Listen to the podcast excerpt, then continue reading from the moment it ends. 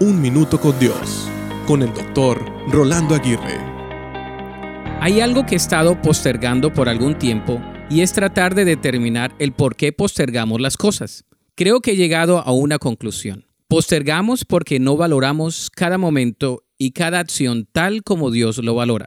Todo es sagrado para Dios. Por supuesto que algunas cosas son más importantes que otras a largo plazo. Sin embargo, eso no significa que esas cosas no tengan valor delante de Dios. De modo que debemos trabajar en hacerlas y completarlas. La Biblia presenta a Dios como el Creador y Señor de todo, también como aquel que completó todas las cosas en el tiempo perfecto. Deja que Dios te muestre su sentir aún por los detalles más pequeños de tu vida y deja que Él te llene con su poder para completar todo lo que te ha llamado a hacer.